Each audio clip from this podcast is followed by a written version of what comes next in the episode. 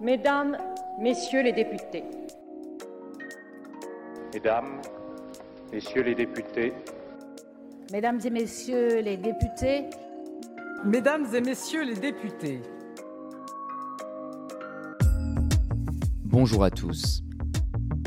Rodrigo Arenas est député de Paris sur la 10e circonscription de la capitale, membre du groupe La France Insoumise au sein de la NUPES et également membre de la Commission des affaires culturelles et de l'éducation. C'est un nouveau député encore peu connu du grand public et pourtant la grande majorité des parents qui nous écoutent connaissent sans doute l'association dont il a assuré la coprésidence pendant plusieurs années, la FCPE, première fédération de parents d'élèves de France. Mais je n'irai pas plus loin dans sa présentation puisque c'est l'objet de cet épisode. Vous écoutez Café Bourbon, le podcast qui vous emmène à la rencontre de vos députés, un podcast ex Et Rodrigo Arenas commence par nous expliquer pourquoi il a voulu devenir député.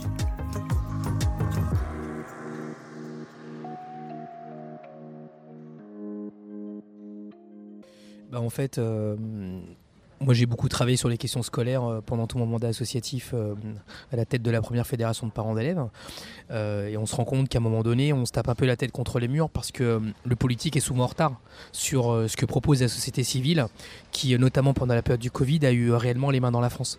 Alors, c'est les parents pour ce qui me concernait, mais c'est aussi pour les profs, pour les infirmières, pour toutes celles et ceux en fait qui ont essayé de, de, mettre toute leur énergie au-delà de, de, leur salaire pour faire en sorte que ça tienne et prendre soin les uns des autres. Donc euh, dans ce cadre-là, euh, il y a eu besoin de, euh, il me semble, de, passer de l'autre côté du miroir euh, pour porter politiquement toute l'expérience, toutes les idées aussi qui étaient celles que, je portais avec, avec les autres parents au sein de, de la FCPE pour les rendre réalisables politiquement parce qu'on se rendait compte que souvent c'était repris à la marge mais pas vraiment en remettant en question ce pourquoi on avait des problèmes. Moi je pense profondément que, que l'école a collapsé, qu'aujourd'hui il faut amener des réponses disruptive. Il n'y a que l'école élitiste, euh, la méritocratie républicaine, toutes les croyances sur lesquelles repose l'école, euh, aujourd'hui, c'est en train de s'effondrer de, petit à petit, euh, voire de façon accélérée avec les questions climatiques, notamment écologiques, et qu'il est, il est nécessaire d'inventer une autre école. Et ça, ça se pose en ayant un pied dans la société civile, ce que je continue à avoir évidemment, mais en les portant politiquement, parce que c'est là aussi où on fait les lois, c'est là où on, met en œuvre des décrets, et c'est là aussi où on, on impulse des politiques publiques pour essayer de, bah, de sauver le futur en fait.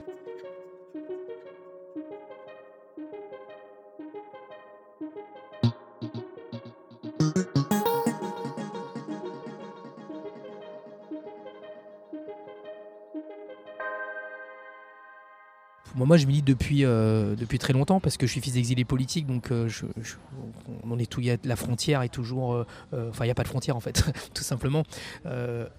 mon premier souvenir, c'est peut-être mon arrivée en France parce que c'est un déchirement de, quitter son pays d'origine dans lequel l'extrême droite a pris le pouvoir de la pire des manières avec un coup d'État, avec des morts, tout ça, etc. Et, mais sinon, en France, pour être plus light, quoique, est-ce que c'est vraiment light? C'est la libération de Nelson Mandela. C'est quelque chose qui m'a beaucoup marqué parce que je pense que c'est aussi l'aboutissement du processus démocratique qui s'est déroulé en Afrique du Sud. C'est pas juste on libère un gars et c'est juste la fin de l'apartheid. C'est mener au bout la, question d'un homme, une voix, c'est la question de la participation, c'est beaucoup de, choses euh, qui, qui, se sont dénouées à ce moment-là euh, sur, euh, aller au bout du projet républicain et démocratique qui a, pour partie a, pris naissance en France. Et je pense qu'on est arrivé au bout d'un truc. Donc la question aujourd'hui, c'est comment on se réapproprie cette histoire sur le fond, sur conceptuellement, pour faire évoluer la République française. D'abord, moi, j'ai grandi à Champigny-sur-Marne. pour ceux qui sont un peu plus âgés, c'est la ville de Georges Marchais. Donc, euh, c'est là où le, PC était euh, vraiment très fort. Il tenait tout, euh, de la mairie jusqu'au parti. Et donc, quand vous êtes engagé politiquement, en gros, il n'y a que ça vraiment pour le faire, ou, l'associatif. Mais moi, comme encore une fois, comme je venais d'un exil politique, c'était plus naturel pour moi d'aller vers le politique à l'époque que le syndicalisme. Et c'est sur le tard que j'ai été plutôt sur le champ syndical.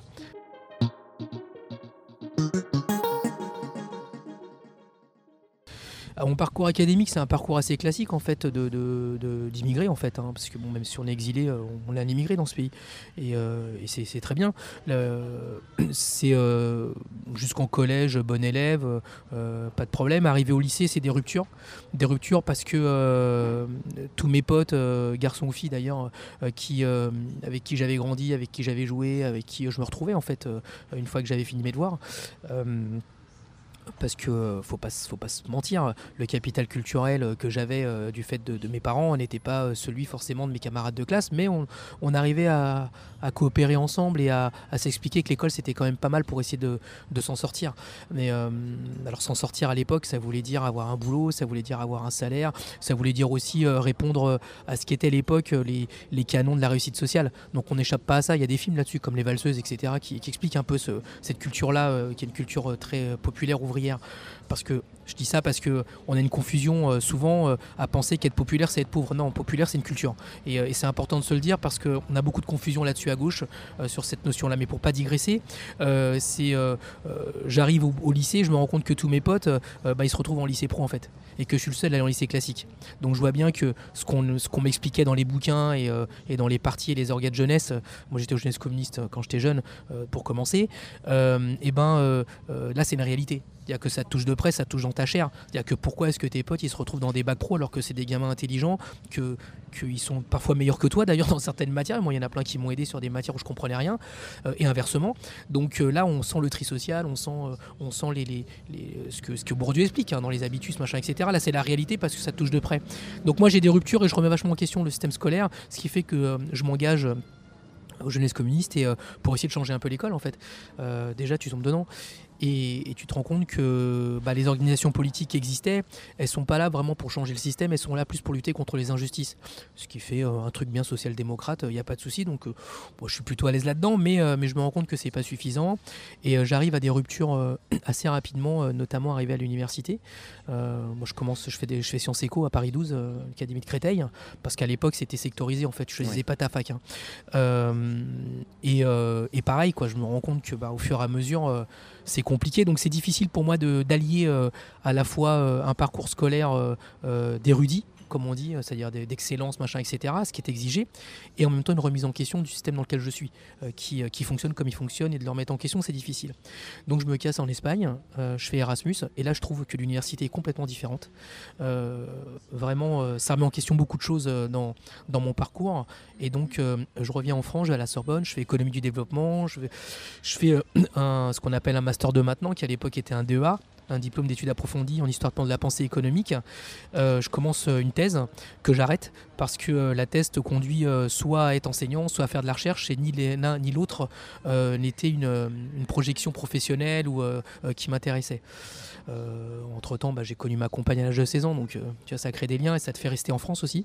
Donc ça règle aussi la question de retourner un jour en Amérique du Sud pour quelque raison que ce soit. Donc euh, voilà, c'est ça un peu mon parcours euh, académique euh, au sens stricto sensu. Et puis bah, j'adhère à l'UNEF, voilà, je fais des trucs assez classiques en fait.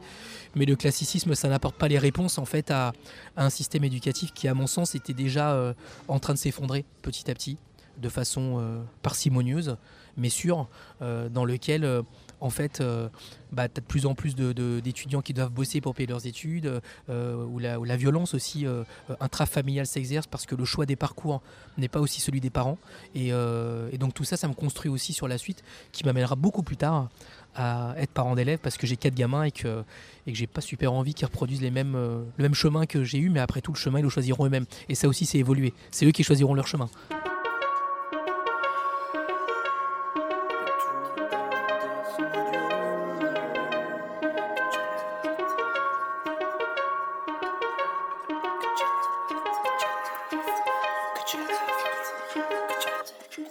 Bah, moi, quand j'ai euh, quand j'ai arrêté ma thèse, du coup, j'ai rencontré un maire de, de banlieue qui s'appelle Stéphane Gatignon.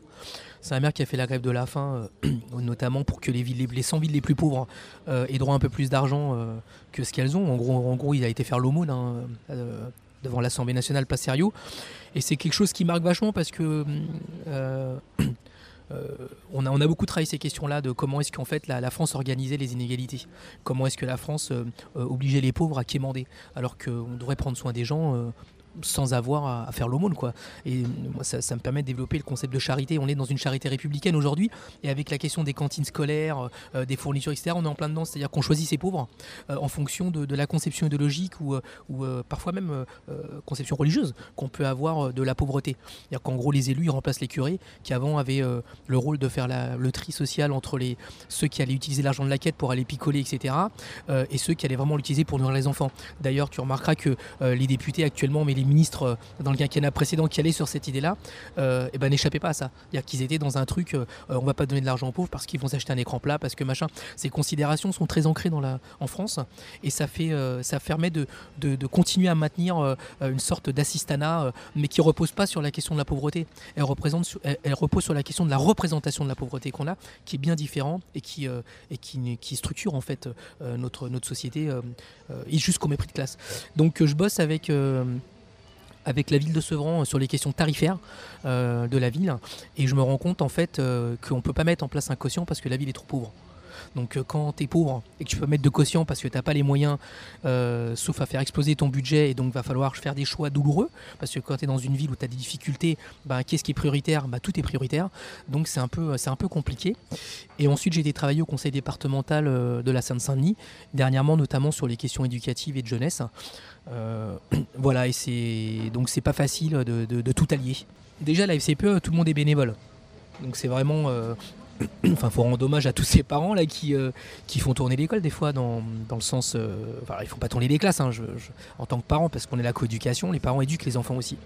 Et les parents ont besoin d'être éduqués souvent parce qu'on on est aussi dans des représentations d'un monde qui n'existe plus. Donc euh, euh, le cheminement il est là, c'est de, se dire que être parent d'élève aujourd'hui ça veut dire quoi? Ça veut dire pas juste d'apprendre aux enfants à moucher leur nez, à dire bonjour à la dame et être sage en classe. C'est pas ça l'objet. L'objet c'est comment est-ce qu'on on donne à nos enfants les outils pour affronter les enjeux du monde qu'on leur livre. Donc il y a une responsabilité d'adulte, parce qu'on a conscience qu'on leur livre un, enfin quand même on leur livre un monde de merde aux ces gamins, et que, derrière l'école euh, euh, et le fonctionnement, y compris familial, ne permet pas ça. Donc il y, a- une- profonde remise en question du rôle du parent d'élève. Euh, la FCPE s'est construite là-dessus. Elle s'est construite d'abord, il y a- bah, il y a 75 ans, hein, euh, sur, l'émergence du parent d'élève. Il y a un concept qui émerge. Parent d'élève, avant, ça n'existait même pas. Quoi. Tu donnais ton gamin le matin à l'école euh, et, euh, et le prof était tout puissant dans cette classe-là. Donc c'est d'ailleurs ce dont à quoi certains veulent revenir. Cette toute puissance de l'enseignant qui, qui, qui doit tenir sa classe, qui doit... avec la confusion entre autorité et autoritarisme. Donc il y a, des choses qui jouent là-dedans. Et aujourd'hui, on arrive en 2022 avec, euh, avec le parent qui est un éducateur, un co-éducateur, et qui doit s'intéresser aux questions scolaires parce que euh, bah déjà on paye des impôts. Donc euh, c'est- important de s'intéresser où va notre argent. On s'intéresse à l'hôpital public, on s'intéresse au transport, bah, on s'intéresse aussi à l'école. Et, d'autant plus qu'on va tous à l'école. Donc euh, à un moment donné, c'est vraiment, si on a quelque chose en commun dans le service public, c'est vraiment l'école. Parce qu'on n'est pas obligé d'être malade, donc tu n'es pas obligé d'être à l'hôpital. Par contre, tu es obligé d'aller à l'école, c'est la loi, jusqu'à l'âge de 16 ans. Euh, donc euh, euh, c'est ce cheminement-là qui fait que euh, on commence à travailler. Moi, j'ai écrit un bouquin là-dessus avec des potes euh, sur, cette notion que, euh, l'école ne répond plus aux enjeux. Elle répond plus aux enjeux écologiques, elle répond pas aux enjeux euh, de discrimination, elle répond pas aux enjeux du numérique, qui pour moi sont, sont les trois aspects euh, qui sont centraux pour affronter l'avenir. Euh, L'écologie, parce que bah, suffit de voir les effets de canicule qu'on a eu là, c'est simple, suffit de voir la bouffe, comment on mange, comment on fait manger nos enfants, euh, on les respecte même pas dans certaines cantines scolaires. Euh, sur les questions du numérique parce que évidemment euh, on est dans un changement civilisationnel. Aujourd'hui le numérique a apporté une révolution au monde euh, comme l'imprimerie en son temps, la question du, du rapport au temps, la question du rapport au savoir, la question aussi au rapport de la clientélisation. Euh, les profs d'ailleurs souvent ou les adultes euh, d'une façon générale, ils pensent que parce que nos gamins ils savent utiliser un téléphone portable en allant sur Snapchat, TikTok ou, ou Facebook pour les plus vieux comme moi, euh, c'est des experts numériques. Non, ça se passe pas comme ça. Les gamins ils savent pas coder. Les gamins ils comprennent pas la technologie qu'ils utilisent. Donc euh, et les profs Donc euh, si on ne comprend pas la technologie qu'on utilise, bah, c'est la technologie qui te maîtrise et ça fait que aujourd'hui, euh, eh ben, euh, quand moi je parle de cantine scolaire où il faut bien manger, bah, une application comme TikTok qui va t'inciter à aller faire de la junk food chez McDo, au Québec, etc. C'est plus influence, ça influence plus que la cantine scolaire. Donc tu vois, il y, a- un vrai enjeu là-dessus. Donc il y y a- tout ça qui rentre en ligne de compte et ensuite les discriminations. Tu vois, moi je pense qu'il faut aujourd'hui enseigner la philosophie et le droit aux gamins dès le plus jeune âge, depuis la maternelle. Je vais prendre un exemple. euh, c'est un clin d'œil à, ma camarade Sandrine Rousseau qui est sur la circo d'à côté de la mienne, où euh, en gros, si tu n'apprends pas euh, aux gamins que, bah, que l'égalité femmes-hommes, autrement que sur des slogans et de la propagande, tu vas reproduire enfin les schémas patriarcaux. Ça, c'est évident. Moi, je suis un hétérobof à la base, j'ai viens d'Amérique du Sud. si j'ai pas un chemin personnel, si j'ai pas des rencontres, si j'ai pas des gens qui m'ont expliqué, qui m'ont éduqué, c'est une façon qui m'ont fait avoir des lectures aussi, et que j'ai milité aussi avec des personnes qui étaient extrêmement sensibles à ces questions-là, bah, j'aurais peut-être pas fait mon coming out anti-machiste, quoi, tu vois. Et c'est important de se le dire. Donc, ça peut pas dépendre des rencontres ça peut pas dépendre du volontariat de certains enseignants, parce que des dispositifs, ça fait pas un système scolaire. Donc à partir de là, euh, ouais, euh, le féminisme par exemple, euh, ou la lutte contre le racisme, la lutte contre l'antisémitisme, etc., c'est un chemin. C'est un chemin philosophique parce que c'est le rapport à l'autre. c'est aussi un principe de droit, parce qu'une fois qu'on est d'accord sur le chemin et qu'on est d'accord sur le principe, eh ben, il faut expliquer aux gamins qu'il y a des principes de droit qui mettent en œuvre ça et qui protègent. Donc on est là-dedans. Sauf que la difficulté que tu as, et là je te le dis en tant que parlementaire, c'est pour ça que je choisis aussi d'aller à l'Assemblée nationale, c'est qu'à un moment donné, c'est pas suffisant de, de, s'émouvoir, c'est pas suffisant de marcher dans la rue, c'est pas suffisant d'être dans les luttes syndicales. À un moment donné, il faut faire la loi. Sauf que les deux doivent aller ensemble. Et c'est ça, je pense, que j'essaye d'apporter. C'est qu'une loi, ça fait pas un changement de mentalité. Donc ça protège. Par exemple, aujourd'hui, euh, tu fais ton coming out, homosexuel ou lesbienne ou transgenre ou, ce qui existe dans, la vie en fait et qu'il faut qu'on commence à accepter petit à petit. Au moins que ça existe, tu vois. Euh, qu'on le tolère, ça c'est encore autre chose, mais que, mais que ça existe, c'est un fait. Donc euh, euh, euh, la loi elle existe, elle te protège, mais c'est pas pour autant que la mentalité va pas changer. Donc il faut avoir un pied dedans, un pied dehors, un pied dans la société civile qui en avance là-dessus, et un pied dans la loi pour protéger les gens. Parce que euh, aujourd'hui, ouais, tu as le droit de trouver que, que deux mecs qui s'embrassent dans la rue c'est insupportable, sauf que la loi leur donne le droit de le faire. Donc c'est ça mon rôle, c'est d'avoir le, de produire les lois qui protègent, mais en même temps de, de permettre aussi à la société civile d'avoir les moyens d'influer sur les mentalités, parce que les deux vont ensemble. Et c'est ça qu'on a oublié. faut arrêter la délégation de pouvoir.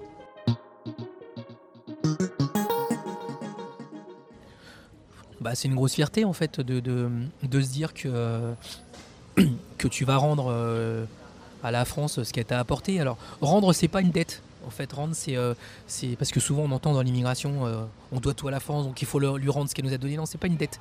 C'est peut-être une dette de sens, mais, mais, mais pas tant que ça. Parce que en fait, dans, dans, la communauté chilienne à laquelle j'appartiens, parce que les communautés existent, c'est c'est juste le prolongement de, ce qui m'a amené en France. Il y a que moi, je suis issu de, parents qui, ont, qui sont des combattants de la liberté, en fait, qui, qui essayent de, de faire en sorte d'amener par les voies démocratiques un changement sociétal, un changement politique euh, qui permettent à tout le monde d'être heureux euh, dans ce pays. Alors, on peut discuter du bonheur, hein, ça c'est sûr, mais, mais euh, moi viens un peu de là.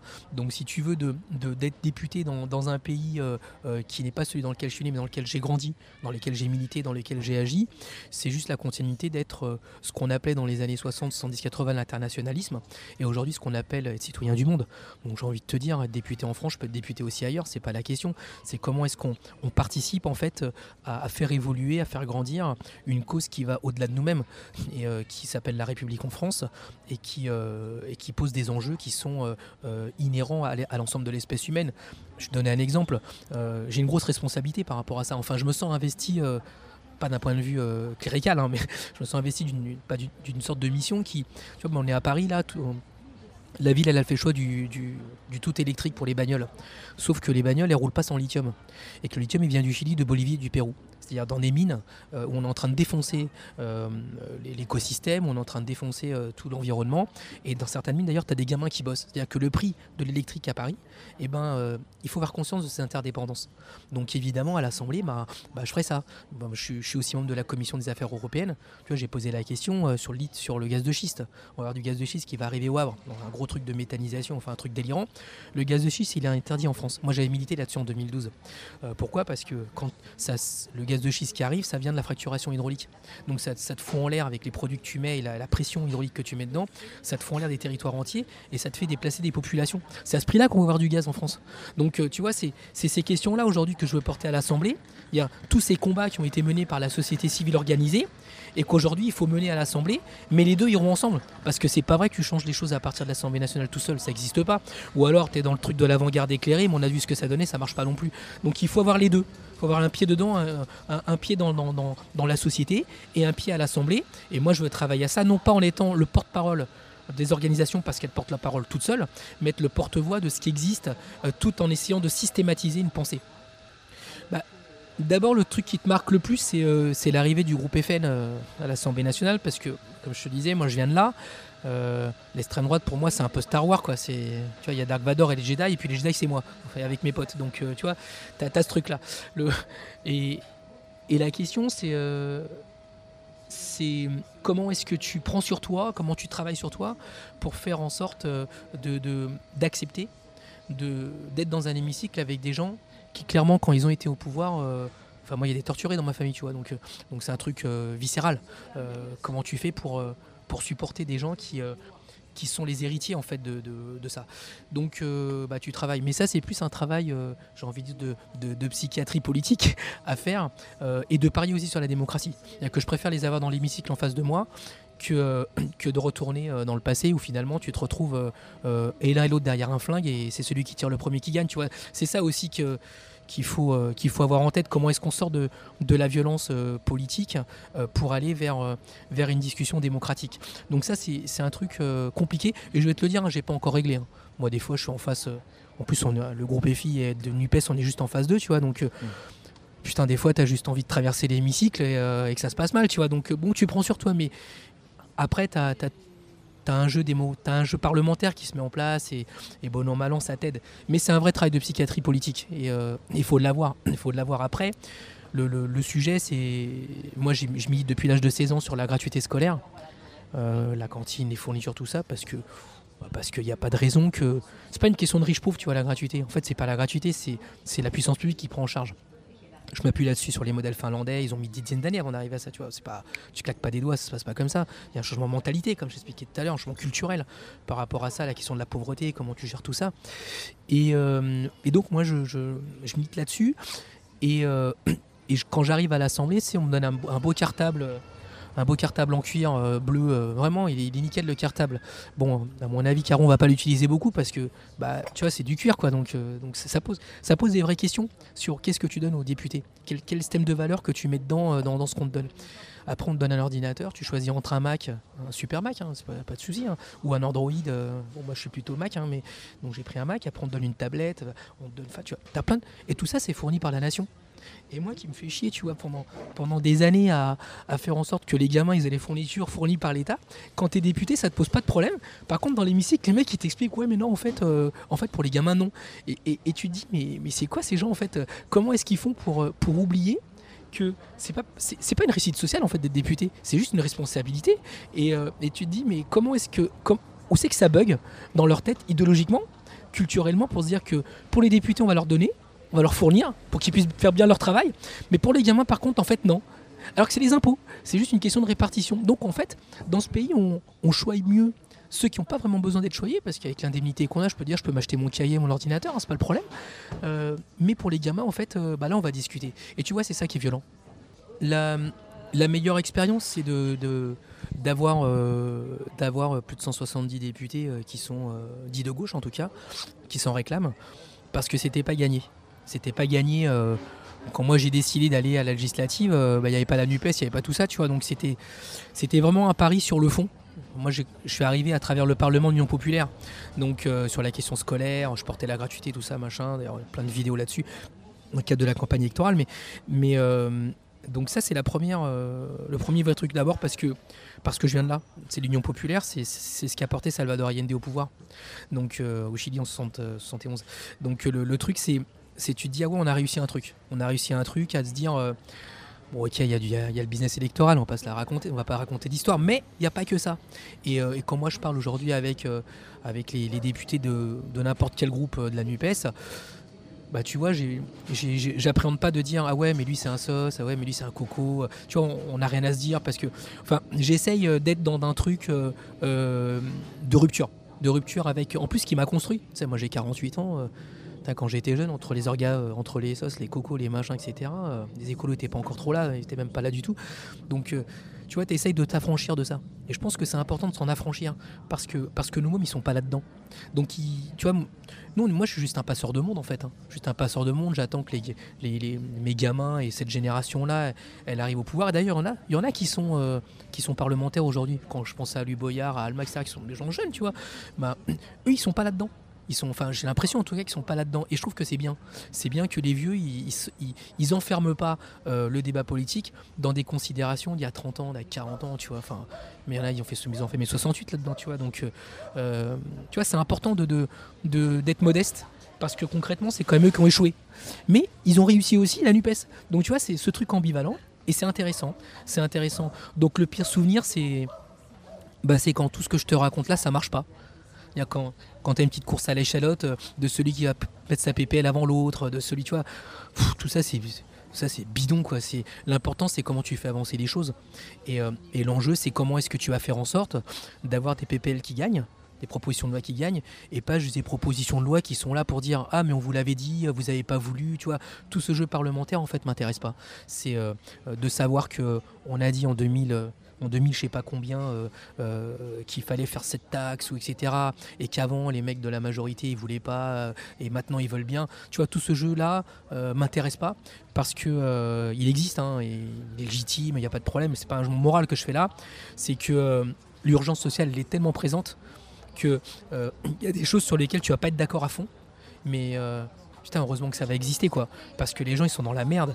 Et donc euh, euh, quand, quand tu es vraiment dans la merde et moi j'habite à côté de ces gens là euh, parce que moi je suis pas dans la merde hein, je te dire aussi très tranquillement. Enfin si je suis dans la merde écologiquement parce que j'ai chaud comme tout le monde que mes gamins ils vont à l'école et que c'est la merde à l'école que les profs sont mal payés ok d'accord. Mais globalement moi je suis de la classe moyenne voilà ça va quoi, tu vois, faut... je vais pas pleurer dans les chaumières, ça serait indécent de ma part de faire ça. Par contre, je sais que mes voisins, eux, oui. Donc comment est-ce qu'on fait pour, euh, pour faire en sorte que tout ce qu'on a à apprendre, on le prend et comment on fait pour aller plus loin? Mais aller plus loin, ça veut pas dire euh, euh, sur le fond aller dans la dans de, de gagner un peu plus que que que ce qui existe. En gros, si le débat c'est de dire plutôt que mettre 500 balles comme aide sociale, c'est de mettre 1000 balles, j'ai envie de te dire, euh, t'as pas besoin de moi pour ça quoi. Les gens le font ça très bien. La question c'est comment tu vas sur la disruption. C'est comment tu remets en question les choses. Comment est-ce que tu, changes le mode de société, comment tu changes le mode de vie des gens. Et ça, ça va être plus super compliqué. Ça va être super compliqué parce que parce qu'en vrai, euh, en ce moment, personne n'a envie de changer. T'en bien dans notre confort quand même. Suffit, euh, suffit que tu allumes la télé, tu vois ce qui se passe au Pakistan où tout est en train de s'effondrer là au bord des fleuves. Tu dis ouais en France on a la canicule, on a les inondations, mais quand même, euh, quand même ça va quoi. Donc on essaye de maintenir nous notre, mode de vie. Sauf que en fait ça n'existe pas. Quand toi tu vas bien, il y a quelqu'un qui paye le prix. Et Mélenchon a raison là-dessus. Ça n'existe pas le pas cher. Le pas cher, c'est qu'il y a quelqu'un qui est en train de se faire exploiter plus que toi. Donc tu vois, c'est toutes ces contradictions-là qu'il va falloir assumer et porter à l'Assemblée.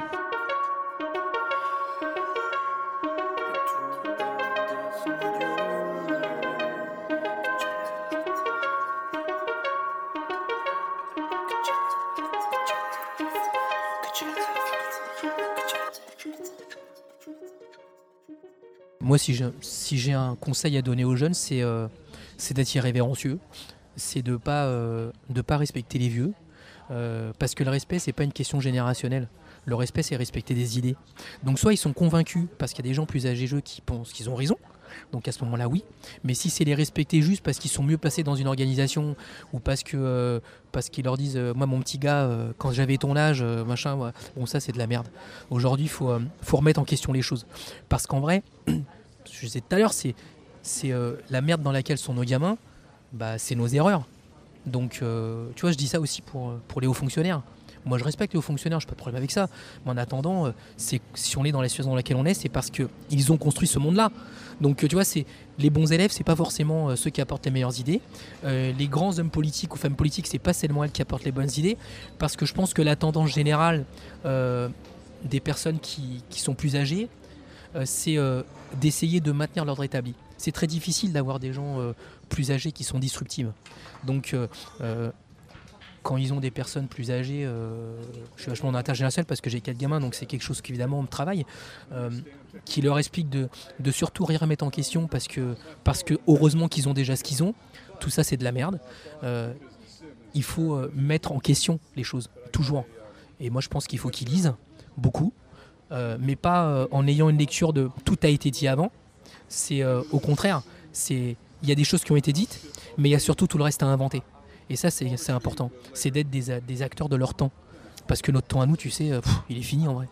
Ben, écoute, moi j'aimerais bien rencontrer Ocasio Cortez, qui est une députée euh, latino de New York, du Congrès. D'abord parce euh, bah parce qu'on a un peu une histoire euh, dans laquelle je me reconnais un petit peu en fait, c'est-à-dire quelqu'un qui est issu de l'immigration, qui arrive au Congrès et qui essaye de, de, faire évoluer le pays dans lequel on a grandi en fait, hein, tout simplement, sous l'angle de, de, de il y a assez pour tout le monde quoi. Venez on partage. juste on partage. Et venez juste on arrête de, défoncer l'autre parce qu'il n'est pas la bonne couleur ou parce qu'il n'est pas né là où il fallait, etc. Tu vois Donc euh, je pense qu'il y a des ponts à, jeter comme ça. Donc ça c'est euh, des personnes vivantes euh, qui sont là et, et, avec qui je pense qu'il faut qu'on dialogue.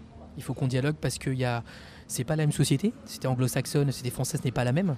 on, a des, on a des contradictions communes à, à, travailler conceptuel à travailler sur la question de la démocratie, sur la question de tout ça. Euh, voilà, ça c'est une personne vivante euh, que, que j'aimerais euh, ouais, rencontrer, dialoguer et, et, voir comment on peut bosser en fait sur l'avenir. C'est la fin de cet épisode. Un grand merci à Rodrigo Arenas d'avoir accepté l'invitation de Café Bourbon. Cet épisode a été préparé avec Roméo Chauvel et Jules Camzin à la rédaction en chef. Et si ce premier épisode vous a plu, vous pouvez nous laisser 5 étoiles sur Apple Podcast ou Spotify. En attendant, vous pouvez retrouver l'ensemble des podcasts ex sur le www.exdouqueremedia.com et sur toutes les plateformes. À la semaine prochaine.